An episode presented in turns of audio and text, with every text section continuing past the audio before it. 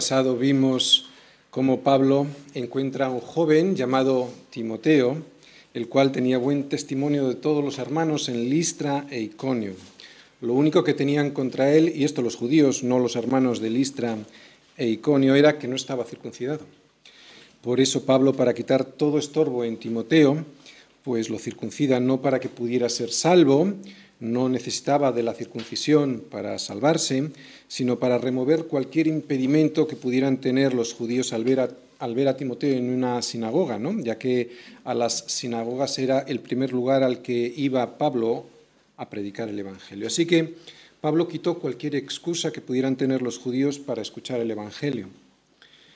El debate ya no se centraría en si Timoteo sí, si Timoteo no, o sea, eliminó cualquier barrera, ¿verdad? Eh, ahora el debate era sobre Jesucristo. Ya no perderían eh, el tiempo en disquisiciones doctrinales sobre la ley, sino el centro del debate iba a ser Jesucristo. Y por eso Pablo circuncidó a Timoteo. Pablo quería entrar en las sinagogas con Timoteo para que de esa manera pudiera enseñarle a este joven con el ejemplo cómo ser un discípulo. Lo que quería para Timoteo es que aprendiese de él y así algún día también Timoteo pudiera predicar el Evangelio. Y esto lo que nos enseña es que para Pablo el Evangelio era lo primero. Y esto lo que nos enseña es que para nosotros el Evangelio también ha de ser lo primero. Debemos de quitar cualquier cosa que estorbe en nuestra vida y en nuestro testimonio. Esto es lo que aprendíamos el domingo pasado. Debemos arrancar, cortar cualquier cosa que nuestro testimonio estorbe para la predicación de Jesucristo. Así que pues ahora Pablo lo que hace es adoptar a Timoteo como su hijo, como su hijo espiritual, y lo lleva con él para que aprenda caminando con él. Eso es hacer un discípulo, no solo es darle lecciones teóricas. Hay que recordar que Pablo conoció a Timoteo en este segundo viaje misionero de Pablo, y le, le conoció aquí en esta ciudad donde estamos ahora, en Listra. Hoy reanudamos pues este segundo viaje misionero y Pablo va junto a Silas, os acordáis, ya no va con Bernabé, va con Silas y ahora también va junto a Timoteo. Sin duda Pablo tenía un celo evangelístico increíble. ¿eh? Ahora vamos a ver un mapa. En el primer viaje, fijaros, decíamos que el Pablo tenía un corazón evangelístico increíble, ¿no? Y que de allí, desde Antioquía de, Siria, pues, que era donde tenían que volver, se dio la vuelta, desde Derbe, mejor dicho, y quiso volver a visitar a las iglesias en las que ya había estado, pero necesitaba volver porque en su corazón estaba fortalecer a los hermanos que estaban en aquellas ciudades. ¿no? Y una de las ciudades a las que volvió era Listra, era la ciudad en la que le habían apedreado.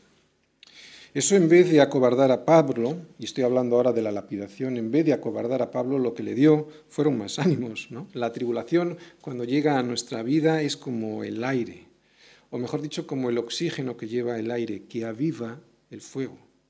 ¿Lo habéis visto alguna vez así? El fuego del Espíritu Santo avivado por la tribulación. En todo el libro de los Hechos veremos que para Pablo lo primero es el Evangelio y para nosotros pues debiera ser igual. Y aquí está el kit de cualquier predicación, pero bueno, sobre todo de esta. El propósito en nuestras vidas pues debiera ser el siguiente y no otro.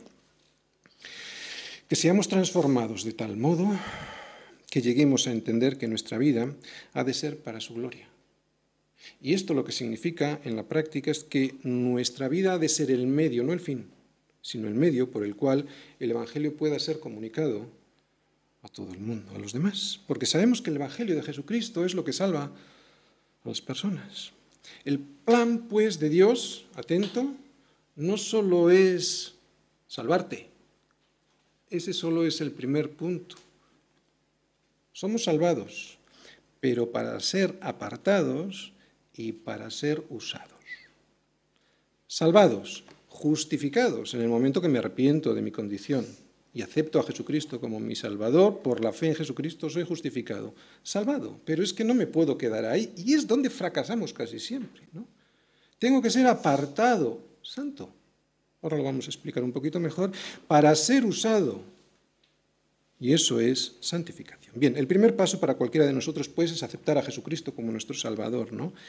Y por lo tanto, el primer paso es la salvación, la justificación. El segundo es la santificación, es vivir de tal manera nuestras vidas que tengamos un propósito santo. ¿Os acordáis los instrumentos en los cuales estaban santificados en el templo? Eran porque eran para él servicio a Dios. Solo se usaban para darle la gloria a Dios. Por eso yo también soy santo. Santo lo que significa es que después de dedicar mi vida a Jesucristo, soy apartado por un propósito santo, servicio. En el templo los instrumentos eran para servir, servicio. Instrumento, soy un medio, no soy el fin, para el fin último que es el Señor.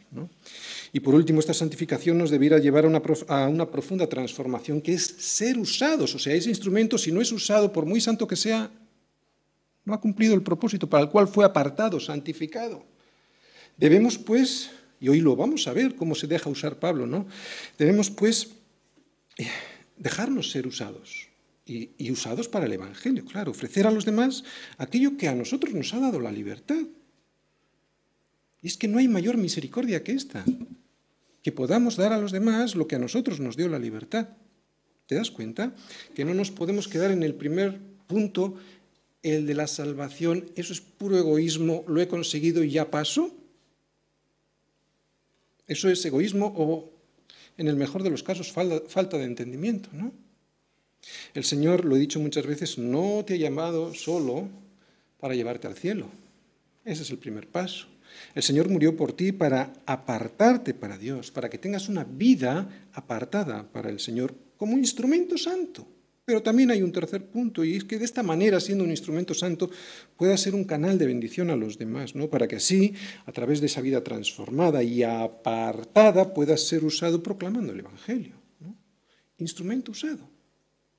Bien, somos medios, no somos el fin. Esta es la introducción, vamos a leer todos los versículos de hoy. Hechos 16, versículo 6 y atravesando Frigia y la provincia de Galacia, les fue prohibido por el Espíritu Santo hablar la palabra en Asia. Y cuando llegaron a Misia, intentaron ir a Bitinia, pero el Espíritu no se lo permitió. Y pasando junto a Misia, descendieron a Troas. Y se le mostró a Pablo una visión de noche. Un varón macedonio estaba en pie, rogándole y diciendo, pasa a Macedonia y ayúdanos. Cuando vio la visión, enseguida procuramos partir para Macedonia, dando por cierto que Dios nos llamaba para que le anunciásemos el Evangelio. Y antes de dar el título, quisiera detenerme aquí un poquito, porque aquí ya Lucas, que es el escritor del libro de los Hechos, empieza a usar la primera persona del plural. Hasta ahora no hablaba de Pablo, ahora él ya se introduce en, el relato. Esto nos quiere decir que ya ahora van a ir, a partir de aquí, de, esta, de, este momento, Lucas es encontrado por Pablo y ya no solo va Pablo, sino va Silas, Timoteo y Lucas. Estos son los personajes de nuestra historia a partir de este momento, ¿de acuerdo? Es para que lo tengamos en cuenta. Título, Obedeciendo al Espíritu Santo, ¿cómo tomar decisiones concretas en mi vida? Hechos 16, versículos del 6 al 10. Vamos a ver el mapa. Después de dejar las ciudades de Derbe, Listra e Iconio, Pablo y sus compañeros se dirigieron hacia el norte y llegaron a una región que se llama Misia. Durante todo este trayecto hemos leído que el Espíritu Santo les impedía que hablasen la palabra. Intentaban ir todavía más al norte, a la región de Bitinia, pero el Espíritu Santo se lo vuelve a impedir, así que descienden hasta la ciudad de Troas. En Troas, Pablo tiene una visión de un varón macedonio que le pide que vaya a Macedonia y que predique allí el Evangelio. Bien, este episodio de la vida de Pablo es muy importante para nosotros porque nos puede ayudar mucho en nuestra vida. Pablo sabía un principio general. ¿Cuál es el principio general que sabía Pablo y que debemos de saber cualquiera de nosotros? Pues que la Biblia, la Escritura, nos va a dar esos principios generales. ¿no? Em, ejemplos. Honra a tu padre y a tu madre. Honra con tus bienes al Señor, ¿no? No te unas en yugo desigual con los incrédulos. Eh, ama a tu prójimo como a ti mismo o incluso el nuevo mandamiento como yo os he amado, etc. Pero estos son los mandamientos generales, esto lo vemos, cualquiera lo ve en la escritura, ¿de acuerdo? Pero ¿y los mandamientos específicos? O mejor dicho, las cosas concretas que yo necesito saber para orientarme en mi vida, ¿cómo me puede hablar Dios para eso? Por ejemplo, en qué ciudad tengo que vivir, o en qué empresa tengo que trabajar, o en qué facultad o escuela universitaria tengo que estudiar, o con qué chica cristiana. Ya no estamos en los principios generales, sabemos que es cristiana, ahora ya sabemos, ahora buscamos los más específicos, ¿no? ¿Con qué chica cristiana me debo de casar y cuándo me debo de casar? ¿no? Estas preguntas más concretas, después de haber sabido los temas generales, ¿me habla el Señor? Todos quisiéramos, todos queremos saber este tipo de instrucción específica, concreta para nuestra vida. ¿Cómo puedo escuchar la voz de Dios para esos momentos específicos de mi vida en los que necesito una dirección muy concreta? Todos hemos estado aquí y todos lo necesitamos, ¿no? Eso es lo que le estaba pasando a Pablo. Él quería ir hacia el norte, pero el Espíritu Santo no le dejaba. Dios le estaba cerrando las puertas. Y a nosotros, como hemos dicho, nos ha pasado ya esto muchas veces, ¿no? Eh, estamos intentando hacer cosas, pensamos que para Dios y resulta que de hecho es lo que le pasaba a Pablo. Estaba haciendo cosas pensando que para Dios y resulta que es ese mismo Dios quien le cierra las puertas. Y a nosotros también es ese mismo Dios quien nos cierra las, las puertas. ¿Cómo puedo escuchar esa voz de Dios como la escuchaba Pablo y cómo puedo entenderla? Porque podría escucharla y no entenderla. Incluso podría escucharla, entenderla y no obedecerla. Pues aquí es la clave, ¿no? En la obediencia de, está la clave de la santificación de nuestra vida. En la obediencia a la voz de Dios. Somos expertos en justificarnos. Todos. Somos expertos en justificarnos delante de Dios y de los hombres para no obedecer a aquello que estamos escuchando y que además estamos entendiendo. Así que todos estamos aquí, ¿de acuerdo? Toda esta predicación en absoluto es una acusación a nadie, nada más lejos de mi intención. Es el ejemplo de lo que en mi vida ha pasado durante muchos años. Bien, en este ejemplo de Pablo que vamos a ir viendo más adelante, podremos ver lo que realmente sucede cuando Dios cierra una puerta. ¿Qué es lo que pasa? Abre una más grande. Pero solo podrá abrirse esa puerta más grande cuando escuchemos su voz y cuando después de escucharla la entendamos y cuando después de entenderla la obedezcamos. Y acabamos de leer que es eso lo que hizo Pablo, escuchar, entender y obedecer. ¿Cómo podríamos hacer eso mismo nosotros hoy? Pues primero obedeciendo a su palabra escrita. ¿De acuerdo? Principios generales en la palabra escrita. Es absurdo pedir a Dios la dirección sobre, por ejemplo, un negocio, ¿no? Yo inicio un negocio cuando lo estoy llevando a cabo con un incrédulo. Simplemente es absurdo. Ah, Dios no me va a abrir las puertas porque estoy uniéndome a una persona en yugo desigual. Él ya me lo había advertido en su palabra escrita y simplemente no le quise obedecer. Por lo tanto, lo primero que tengo que hacer es algo obvio, obedecer a su palabra escrita. ¿Cuántas veces Dios nos da una dirección clara para nuestras vidas a través de la palabra o de un hermano, o de un pastor, o de una predicación y nos resistimos a la voluntad de Dios clara y específica ¿eh? en su palabra escrita? Eso es un pecado y además ese pecado se llama soberbia. Quiero hacer lo que a mí me da la gana. Me creo más listo que mis hermanos e incluso me creo más listo que Dios, aunque evidentemente no lo digo con la boca, ¿verdad? Pero mi actitud así me lo demuestra. Bien, pero una vez que obedezco a la palabra escrita, y sus mandamientos generales, ¿cómo puedo conocer la voluntad de Dios para cosas más específicas? ¿no? Pues la clave está en tener nuestro corazón regenerado, es la primera fase, esa es eh, la justificación, tener nuestro corazón regenerado limpio. La advertencia de no ser sabio en mi propia opinión está mostrada por toda la escritura y especialmente está expresada de una manera excepcional en Proverbios 3. Fíate del Señor de todo tu corazón y no te apoyes en tu propia prudencia. Reconócelo al Señor en todos tus caminos y Él enderecerá tus veredas. No seas sabio en tu propia opinión, teme al Señor y apártate del mal. No estés aferrado a lo que tú crees que es la voluntad de Dios. Le estaba pasando a Pablo. Sobre todo cuando llevas décadas dándote de bruces con la puerta cerrada de Dios a tu vida. Somos expertos, como ya hemos dicho, y yo sé de lo que hablo, somos expertos a aferrarnos en lo que creemos es la voluntad de Dios para nuestras vidas, cuando en muchos casos es evidente que no es así. Muchas veces vestimos nuestra propia opinión con un vestido de apariencia, de santidad, de piedad. cuando en realidad es nuestro propio interés y somos incapaces de reconocerlo, porque debido a la soberbia que tenemos, creemos que así tiene que ser, ¿no? Porque es un propósito santo. Pablo podría haber insistido en ese propósito santo, era un propósito santo, ¿no? De seguir al norte predicando la palabra de Dios y hubiera sido un completo fracaso. Pero Pablo era sensible ¿eh? a la voz del Espíritu Santo. No se creyó sabio en su propia opinión y no le dijo a Dios, yo ya sé tu voluntad, ir hacia el norte tiene que ser tu voluntad, no cabe otra alternativa. Si voy a predicar el Evangelio, ¿cómo no va a ser tu voluntad? ¿Sí? ¿Nos podemos sentir identificados en nuestra vida con alguna cosa así? ¿no? Si voy a predicar el Evangelio, ¿cómo no va a ser tu voluntad? Eso es soberbia, vestida de piedad, ¿no? Y eso es lo que muchas veces tenemos en nuestro corazón. Dios nos corrige con amor, pero cuando insistimos en aferrarnos a nuestra idea, lo único que va a traer eso a nuestra vida es dolor, ya sea en el matrimonio, ya sea en las relaciones personales, ya sea en los negocios, en los estudios, en el evangelismo. Así nos pasa muchas veces a nosotros, ¿no? en muchas decisiones concretas. Dios cerrando la puerta para evitarnos muchos dolores, mucho sufrimiento y nosotros forzando entrar por esa puerta porque tiene que ser. Nos aferramos a nuestra voluntad y la vestimos como si fuese la voluntad de Dios. Somos expertos en hacer esto. Somos expertos en poner justificaciones y encima nos enfadamos con Dios cuando las cosas nos salieron mal.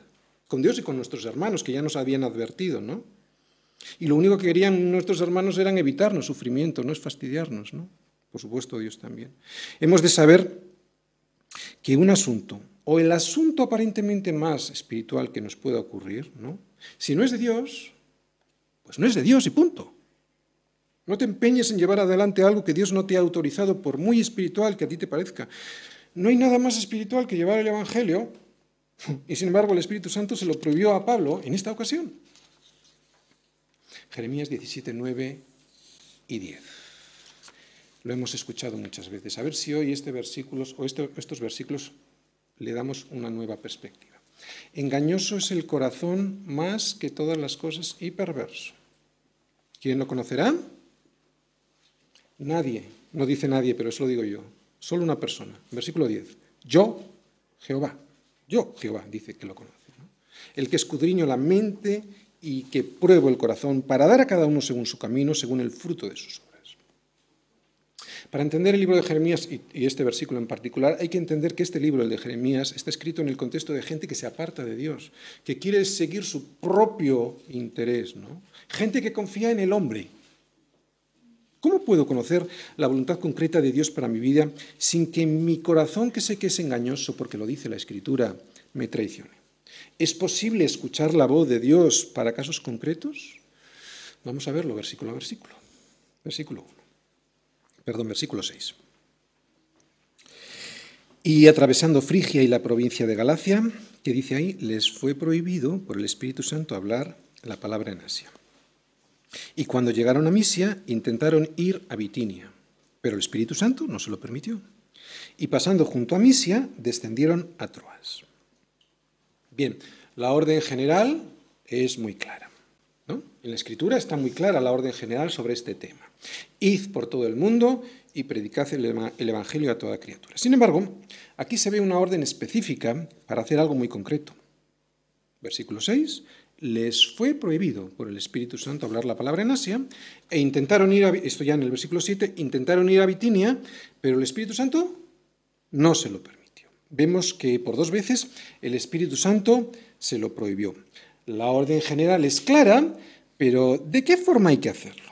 ¿En qué momento? ¿Cuándo dejar de hacerlo? Cualquiera de los aspectos de nuestra vida. Estamos hablando de la evangelización, pero puede ser en cualquier aspecto de nuestra vida. ¿no? ¿Cómo podríamos escuchar hoy nosotros una voz así? ¿Es aún posible esto hoy, lo que le pasó a Pablo? ¿Sigue hablando Dios al hombre de esta manera? Pablo iba, aquí vamos a empezar a, a investigar. Vamos a ver el corazón de Pablo para entender cómo puede ser. ¿no? Pablo iba por Asia Menor con un ardor misionero tremendo, pero también sabía que para todas las eh, cosas hay un momento determinado, ¿no? que para todas las cosas hay un momento bajo el sol. Parece ser que ahora no era el momento, y el Señor se lo hace saber así. Pablo no cuestiona a Dios, Pablo obedece a Dios y lo hace, ¿sabes por qué? Y aquí está la clave. Presta atención. Porque tiene comunión ¿Cuál es la manifestación externa más evidente en mi vida de que tengo comunión con Dios? Pues que tengo comunión con mis hermanos. Y si no, vete a 1 de Juan, capítulo 1, versículos 6 y 7. De nada me valdrá mover un solo dedo en el propósito de mi vida, aunque sea un propósito santo, si primero no tengo comunión con Dios, a través de la palabra, en mis devocionales, a través del Espíritu Santo y de su iglesia.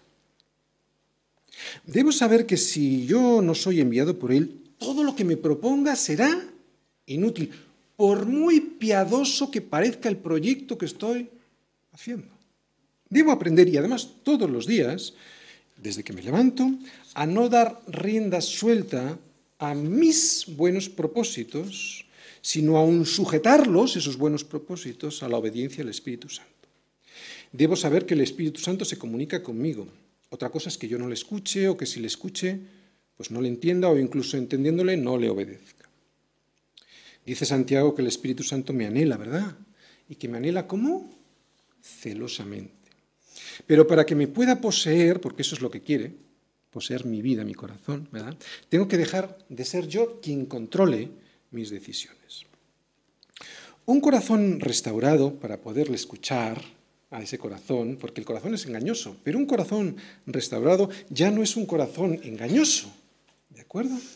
Es un corazón que busca la justicia de Dios. Esto es un corazón restaurado, no busca su propio interés, por muy aparente de piedad que tenga yo en mis intereses. ¿eh? Busca la justicia de Dios, o sea, busca hacer la voluntad de Jesucristo y no la mía propia. Un corazón restaurado es un corazón al que el Espíritu Santo le habla para decirle no solo cosas generales, sino también cosas específicas para su vida.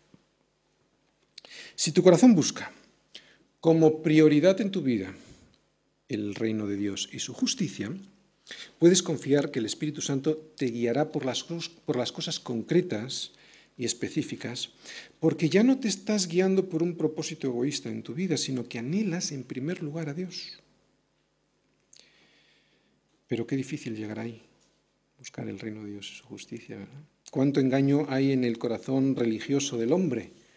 Porque tenemos la tendencia a ser religiosos, pensando que buscamos el reino de Dios cuando lo único que buscamos es nuestro propio interés personal. ¿Cuántos cantantes, predicadores, evangelistas, empresarios cristianos, vendedores de Jesucristo, así, para ganancias personales, y cristianos en general, cubren con una apariencia de piedad su propio interés personal y no solo es una acusación, ¿eh? que de alguna manera lo es. También es un aviso, una exhortación a todos nosotros para no caer ahí, para no caer en un sitio en el que es muchísimo más fácil de caer de lo que nos imaginamos y de lo que nos gustaría. Y yo lo sé. Vaya que si lo sé. Yo también he estado pensando durante mucho tiempo que mi propia opinión era la opinión de Dios. Por eso creo que puedo ayudar en este asunto.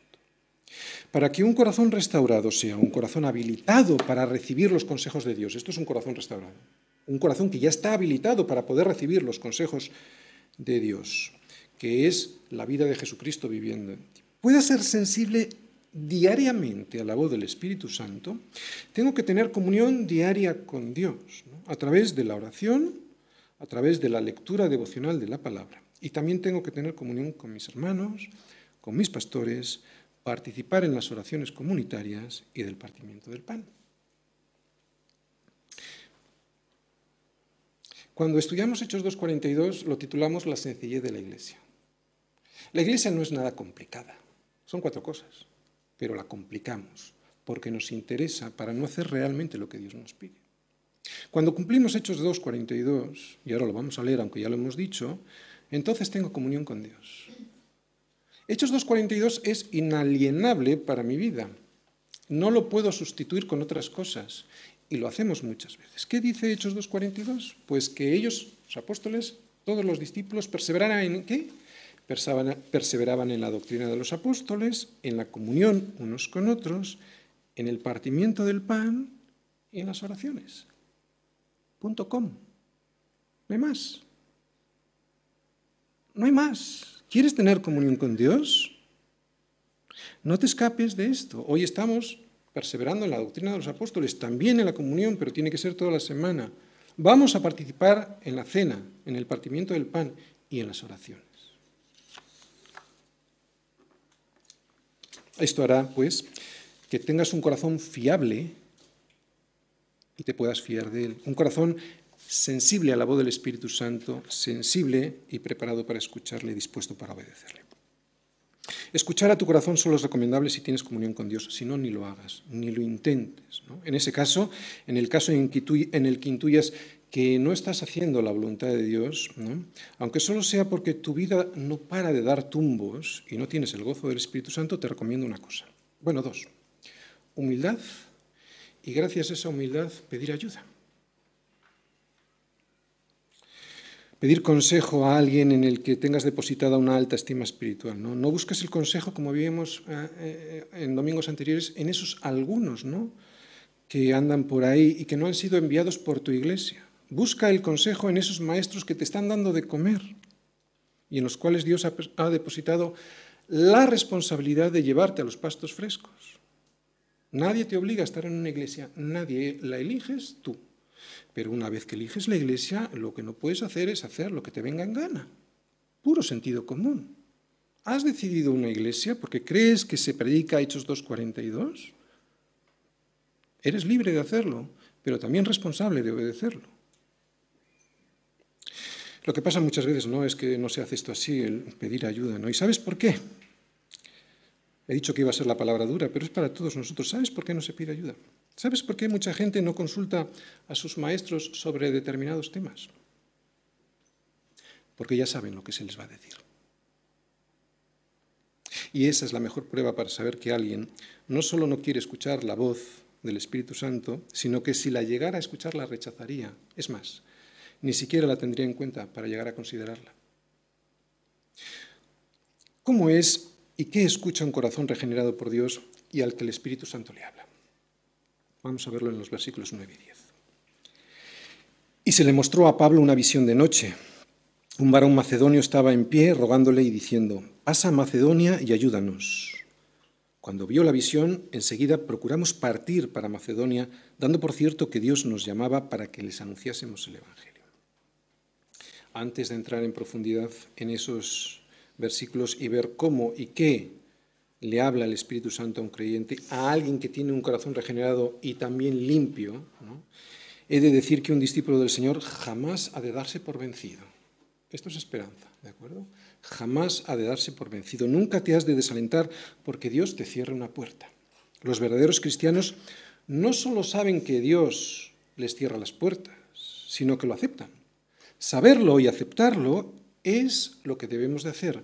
No saberlo o no aceptarlo es rebeldía, es soberbia. Así que el verdadero cristiano no solo sabe que es Dios quien cierra las puertas, sino que sabe que, que lo hace por algo mejor, lo hace para abrirte una puerta más grande. Para ello se han de dar una serie de condiciones, ¿de acuerdo? Para que te abra una puerta más grande, y las vamos a ver en estos versículos. Para Pablo estaba reservado el evangelismo en Europa.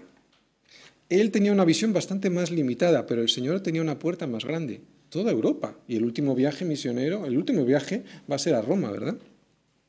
Así que tenía preparado el Señor una puerta más grande para él. Y esa era la mejor puerta, toda Europa, ¿no? La mayor puerta que tenía reservada el Señor para su vida.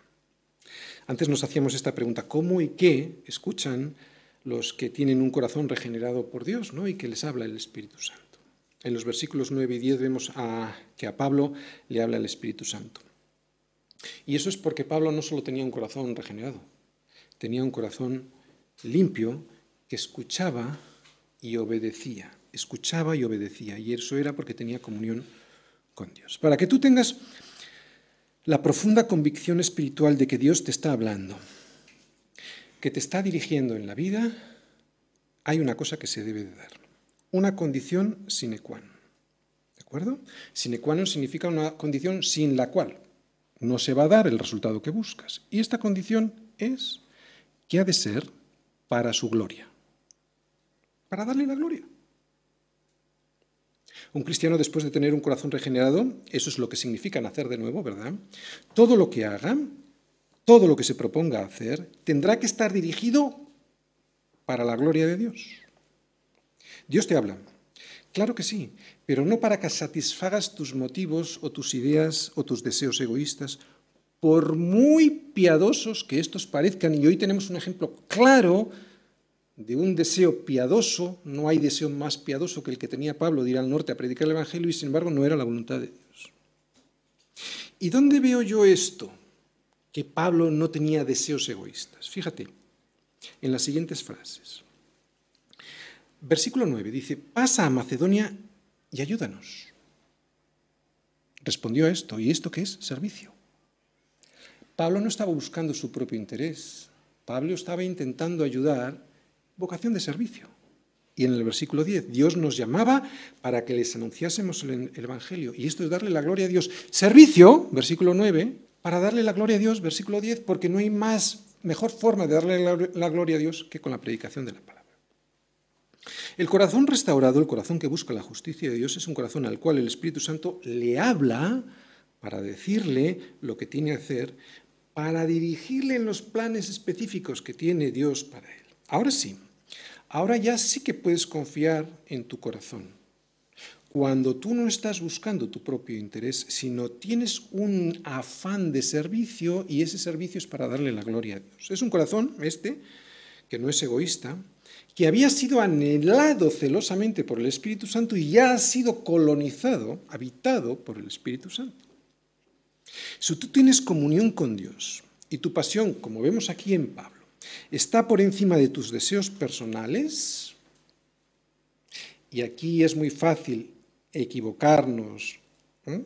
Lo vuelvo a repetir, está ese corazón por encima de tus deseos personales, entonces claro que escucharás la voz de Dios, y la escucharás porque Dios te habla y tú quieres servir. Por ejemplo, vamos a descender a ejemplos concretos y muy sencillos. Tú quieres ir a la universidad y claro, quieres ser el mejor, voy a estudiar mucho y voy a sacar muy buenas notas. Eso no es malo, no solo no es malo, eso es muy bueno, ¿no? Pero el plan de Dios para tu vida es mucho más alto que ese. Claro que vas a ser el mejor, pero no para presumir de calificaciones, sino para que pases a Macedonia y ayudes. Versículo 9. Para que ayudes a los demás. ¿Por qué? Versículo 10. Porque Dios nos llama para que les anunciemos el Evangelio. ¿Te das cuenta en estos versículos cuál es el propósito último para que seas guiado por la voz del Espíritu Santo? Están en esos dos versículos. Vocación de servicio para la gloria de Dios. Vas a ser el mejor porque es el mejor testimonio que puedes dar para que te escuchen. ¿Crees que le escuchan a un vago o a un irresponsable? Vas a estudiar mucho, pero no para tu propia vanagloria, sino para quitar, para remover cualquier excusa que pudieran tener, que pudieran ponerte, como hizo Pablo con Timoteo, ¿verdad? Y de esa manera puedas tener de verdad un buen testimonio. Aunque luego ellos no crean, eso ya no es tu problema, ese es el problema de Dios, ¿no? Tú no llevas a la gente a la iglesia, tú solo eres el medio por el cual predicas el Evangelio, Hechos 2.47, es el Señor quien añade cada día a su iglesia los que han de ser salvos. Es un ejemplo, lo mismo pasa con un trabajo o con una chica, ¿no? No me he de casar con ella para que cumpla mis expectativas, para que me satisfaga en todos mis deseos. Me he de casar con ella para llevarla a los pies de Cristo. Mi propósito, pues, es pasar a Macedonia para ayudar, versículo 9, para anunciar el Evangelio, versículo 10. Otra cosa del versículo 10. Dice ahí, Dando por cierto que Dios nos llamaba.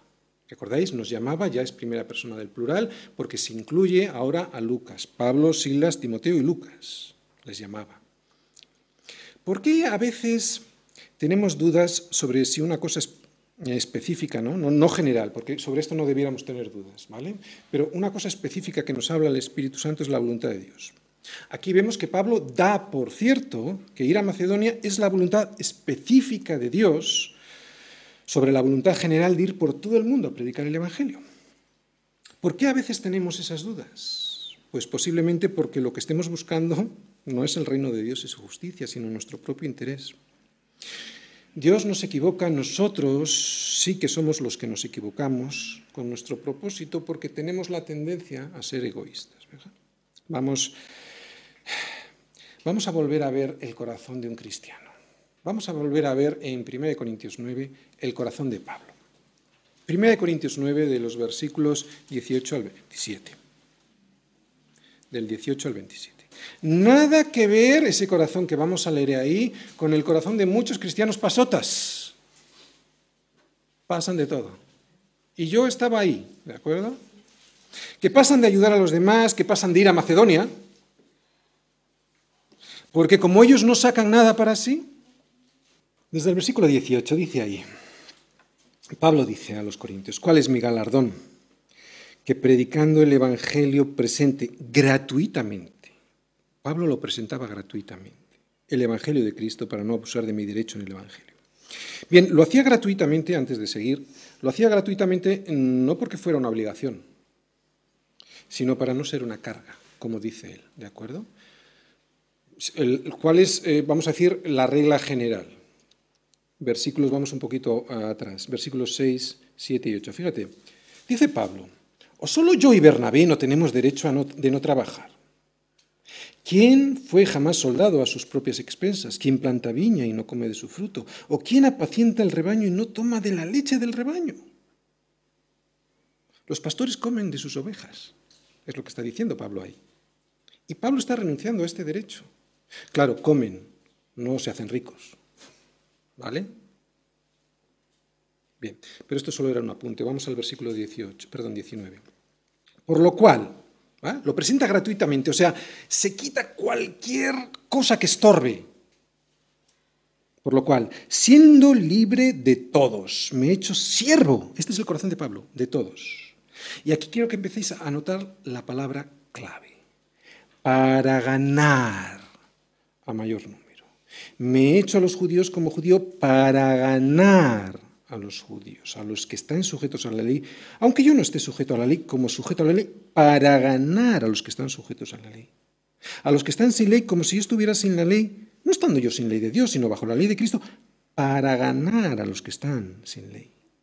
Me he hecho débil a los débiles para ganar a los débiles. A todos me he hecho de todo para ganar, no dice eso, pero lo dice después, que de todos modos salve a algunos, ¿no? O sea, no, dice el versículo 23, y esto hago no para agradar a los hombres, no porque yo tenga un propósito personal y un proyecto propio, sino por causa del Evangelio para hacerme copartícipe de él. Versículo 24, ¿no sabéis que los que corren en el estadio, todos a la verdad corren, pero uno solo se lleva el premio? Corred de tal manera que lo obtengáis. Estamos viendo cómo era el corazón de Pablo para conseguir la corona de vida. ¿eh? Todo aquel que lucha, de todo se abstiene. Ellos, a la verdad, para recibir una corona corruptible, pero nosotros una incorruptible. Oye, ¿de qué se abstenían los corredores en la Grecia del siglo I de Pablo? En Grecia, en Grecia para correr había un régimen estricto de comida, de unciones, de disciplina, de castidad y de decoro. Hoy en día también los eh, deportistas se tienen que abstener de muchas cosas, incluso ser decorosos. Hemos visto algún ejemplo últimamente que cuando han caído en mentiras, eso les ha hecho perder todos sus premios. Bueno, pues si esto lo hace un deportista para conseguir una corona corruptible, ¿cuánto más, dice Pablo, nosotros para conseguir una incorruptible? ¿De qué me tengo que abstener? Pues igual tengo que circuncidar ciertas cosas en mi vida. Lo hemos dicho ya varias veces, unas vacaciones, un tiempo libre, cualquier cosa. Mi vestimenta, por ejemplo, no lo sé. Todo aquello que pudiera ser motivo de, caída, ¿verdad? ¿Cómo te conviertes en un ganador? Lo vamos a ver en el siguiente versículo, ¿de acuerdo? No te conviertes en un ganador sin, ninguna estrategia. Pablo tenía una estrategia. Vamos a ver cuál es la estrategia. Así que yo de esta manera corro. Aquí está la estrategia. No como a la aventura, de esta manera peleo, no como quien golpea al aire. O sea, eh, no, no, estoy en la iglesia a ver lo que pasa, a ver si me salva el Señor. ¿no? A la aventura, a ver lo que pasa. Pasota. No, tengo una estrategia. para ganar, quiero ser un ganador. Dice, sino que golpeo mi cuerpo, y esto lo entendieron muy mal, sobre todo en la, en la, Edad Media, ya sabéis, los monjes con las fustigaciones, no habla de fustigar el cuerpo, dice, sino que golpeo mi cuerpo y lo pongo en servidumbre. O sea, mi cuerpo en servicio al cuerpo de Cristo.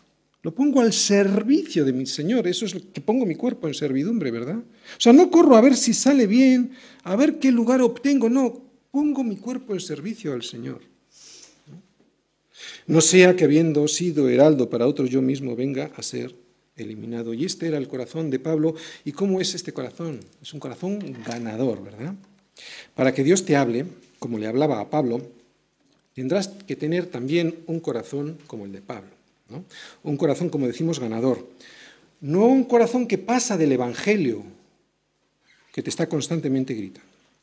Mucha gente hoy quiere tener esta comunicación que tenía el Espíritu Santo con Pablo, ¿no? Sin embargo, sus corazones están enfrascados en ellos mismos y en sus propios proyectos de vida. Claro que Dios no les habla, y si les habla porque les está gritando, ellos no escuchan porque ellos solo quieren oír cómo Dios les bendice en su propio proyecto, ¿no?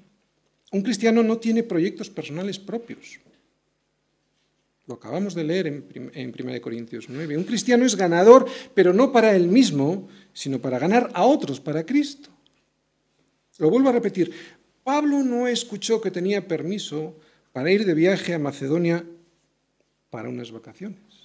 Escuchó el Espíritu Santo, sí, pero para pasar a Macedonia a ayudar y para que allí pudieran anunciar el Evangelio. Esa es la diferencia y ahí está la clave para poder escuchar la voz del Espíritu Santo. Yo sé que me estoy repitiendo, pero es que dentro de cinco minutos nos vamos a olvidar.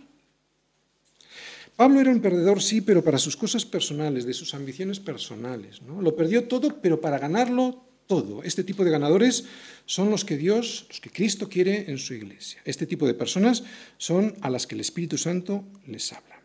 Estas personas son las que tienen hambre y sed de justicia. Y no faltan tres domingos de los cuatro que tiene el mes al banquete que damos en la iglesia, que es su palabra preparada y bien presentada.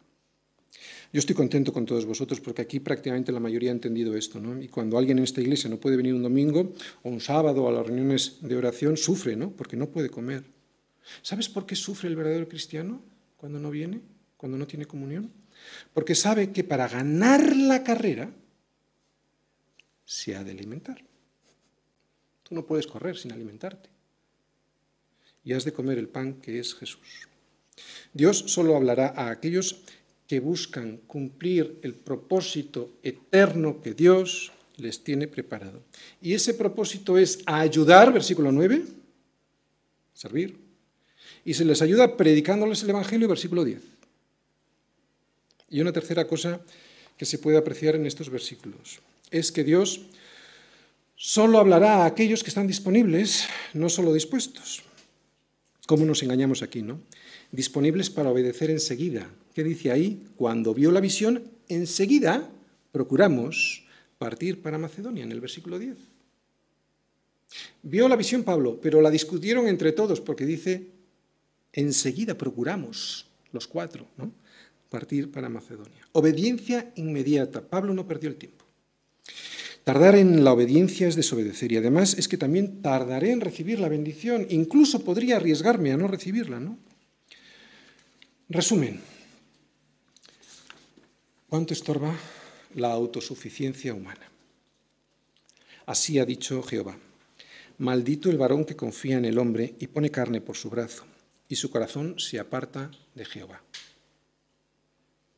Lo voy a volver a repetir varias veces. Este versículo es muy importante, fijaros. Así ha dicho Jehová, maldito el varón que confía en el hombre y pone carne por su brazo, y su corazón se aparta de Jehová. Si te fijas, no dice que Dios se aparta de ti. Dice que es Él quien se aparta de Dios. Ese es maldito. Jeremías dice que sobre esa persona recae una maldición. Una maldición que se autoinflige él mismo no es por causa de Dios. Para entender mejor la palabra maldito, para explicar mejor la palabra maldito, sería bueno verla al revés. La palabra contraria es bendición. Bendito, bendición, ¿no? ¿Qué quiere decir que alguien tiene la bendición de Dios? Porque claro, la palabra maldito tiene una connotación social muy negativa, pero vamos a entenderla hoy bien. ¿Qué quiere decir alguien que tiene la bendición de Dios? Pues alguien que recibe aquellos recursos que Dios tiene previsto darle, pero para que cumpla el propósito que Dios quiere de él. Su propósito eterno y no tu propio proyecto personal y egoísta. O sea, que una persona es bendita cuando esa persona está Dios con él y él con Dios. Ahora podemos entender mejor qué es lo que significa una persona maldita, ¿no? Y es una persona que Dios no está con él. Y no porque Dios no quiera, sino porque esa persona rechaza a Dios. Así que la maldición consiste en que alguien rechaza voluntariamente la bendición de Dios a su vida, ¿no? Alguien que desea hacer las cosas él solo. ¿Lo volvemos a leer? Así ha dicho Jehová, maldito el varón que confía en el hombre y pone carne por su brazo, y su corazón se aparta de Jehová. ¿Quieres hacer las cosas tú solo? Cuando alguien llega a este punto, yo puedo solo, Dios simplemente se aparta. No tienes la bendición de Dios, te haces maldito tú a ti mismo. ¿Quieres hacerlo por tu cuenta? Dice Dios, pues adelante, a ver hasta dónde llegas tú solo, ¿no? En tus fuerzas. Eso es lo que Dios nos dice. Esa es la maldición que sobre nosotros nos echamos cuando nos apartamos de su consejo. Necesitamos la bendición, la bendición del consejo del Espíritu Santo, porque todos los que son enviados, perdón, todos los que son guiados por Dios, lo, repito, todos los que son guiados por el Espíritu de Dios, estos son hijos de Dios. Así que si somos hijos de Dios, debemos de ser guiados por el Espíritu Santo. Es el Espíritu Santo quien me debe guiar y por lo tanto debo ser sensible a esta guía para no dejarme llevar por mis propias opiniones. Ya hemos dicho cómo podemos conseguir esa sensibilidad a su voz, lo repetimos. Primero, escuchar a Dios directamente a través de su palabra. Segundo, comunión con mis hermanos, porque muchas veces mis hermanos me van a decir aquello que yo no veo o que no quiero ver. Tercero, oración por dirección, por sabiduría, ¿no? por sensibilidad. Cuarto, disposición, obediencia disponibilidad, ¿no? Enseguida partió Pablo, disposición, obediencia. Y quinto, motivación correcta. El versículo 10, como hemos leído, nos dice que Dios les llamaba para que anunciaran el Evangelio. ¿no? Y el versículo 9 decía que era para ayudar a otros. Podemos querer cosas buenas en nuestra vida, una casa, un coche, una carrera, una esposa, unos hijos, incluso predicar el Evangelio. Y eso son cosas buenas todas. Pero tener las motivaciones equivocadas. Para mí, para mis propios deleites, para satisfacer mi orgullo. Pastor, qué bien predicas. ¿No? me pongo yo de ejemplo también. O cuando alguien busca a una mujer para satisfacer sus deseos y no el propósito que Dios tiene en la vida de ese matrimonio, que es llevarle a la mujer a Cristo y el matrimonio como instrumento para llevar a otros a Cristo, ¿verdad? La palabra, pues, la comunión unos con otros, la oración, la disponibilidad de mi vida al servicio y la motivación correcta son las claves, estoy resumiendo, son las claves para poder escuchar la voz del Espíritu Santo en nuestras vidas. Si estas cinco cosas se dan en tu vida, ponte a trabajar para ganar, porque Dios quiere a ganadores, como Pablo. Para ganar almas para Cristo. Mm, hagas lo que hagas, trabajes donde trabajes, ponte a trabajar para ganar, ¿no? Porque no nos ha dado Dios un espíritu de cobardía, sino de poder, claro, de poder no en nuestras fuerzas, sino en el Espíritu Santo, un espíritu de poder, de amor y de dominio. El Espíritu Santo es un espíritu de poder y de valentía, no de cobardía ni de pasotismo. ¿De acuerdo? Por lo tanto, no te avergüences de dar testimonio de tu Señor. Esfuérzate y sé valiente y no temas hace referencia a esto. Para esto tienes que ser valiente.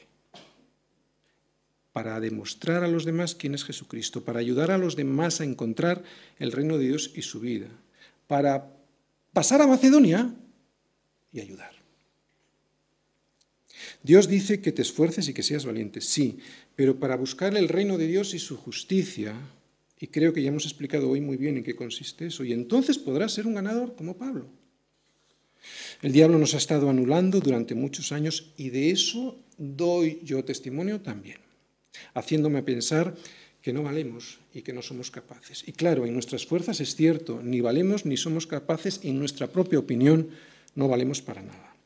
¿Y eso sabes por qué era? Porque perseguíamos las cosas incorrectas. Esas cosas incorrectas, las cosas temporales, no nos satisfacían, porque esas cosas no fueron diseñadas para nosotros. No fuiste diseñado para satisfacerte con ellas. Y lo sabes cuando has comprado un coche, un casa, una casa o incluso cuando te has casado. Es que el fin no somos nosotros. Y ese es el gran problema, somos medios. Fuimos creados como medios, no como fines, ¿no? Somos un medio que Dios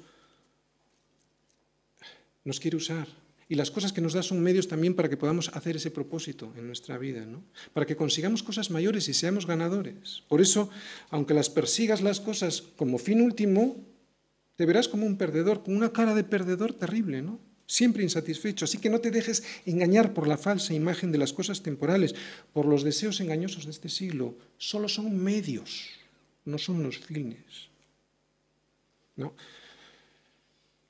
Por eso, si eres un cristiano con un corazón regenerado, sabes lo que va a pasar, que nunca vas a estar satisfecho con las cosas de este mundo. Y será entonces cuando dirás, es que yo no soy de aquí. No podemos estar con un pie en el mundo y otro en Cristo. Eso no funciona así. No podemos tener un corazón dividido. Ser un ganador en Cristo, como Pablo lo era, consiste en perderlo todo para ganarlo todo. Para ganar lo que es de verdad. Para ganar lo que de verdad importa. Bien, si no te das cuenta que Dios quiere para ti otra cosa mayor que las cosas temporales que tienes, tu casa, tu marido, tu esposa, tus relaciones personales, tu trabajo, entonces siempre tendrás una cara de perdedor, aunque te llames cristiano. Porque siempre te verás como aquel que nunca llega en la carrera, porque no te has abstenido de lo que te tienes que abstener. Y será verdad que llegas con esa cara y que no llegas porque eso no era para ti. Debes de ser un ambicioso, pero de las cosas de Dios, no un ganador, pero de las cosas de Dios. Si hasta ahora has estado dormido, casi no me importa si ahora prestas atención a lo que voy a decir. Ya voy a terminar, solo una frase. Deja que tu vida caiga en el propósito de Dios. No en tus propios intereses, en tus propios proyectos personales. Entonces ocurrirá con tu vida como la semilla que muere, sí, pero para dar un árbol con mucho fruto. Ambiciona el Evangelio y no tu propio proyecto de vida. Si estás aquí para sembrar las cosas de este mundo, cosas de este mundo cosecharás. Aflicción y corrupción, que es lo que se cosecha de la carne. Fíjate lo que dice el Señor. De cierto, de cierto os digo, que si el grano de trigo no cae en la tierra y muere, queda solo. Pero si muere, lleva mucho fruto. Te lo vuelvo a repetir porque este es el resumen, no de esta predicación, yo creo que de cualquier predicación. Deja que tu vida caiga en el propósito de Dios. El Evangelio no son promesas temporales, el Evangelio consiste en la regeneración de nuestras vidas para dirigirlas al propósito eterno para el cual fueron creadas, que es darle la gloria a Dios. Soli Deo Gloria.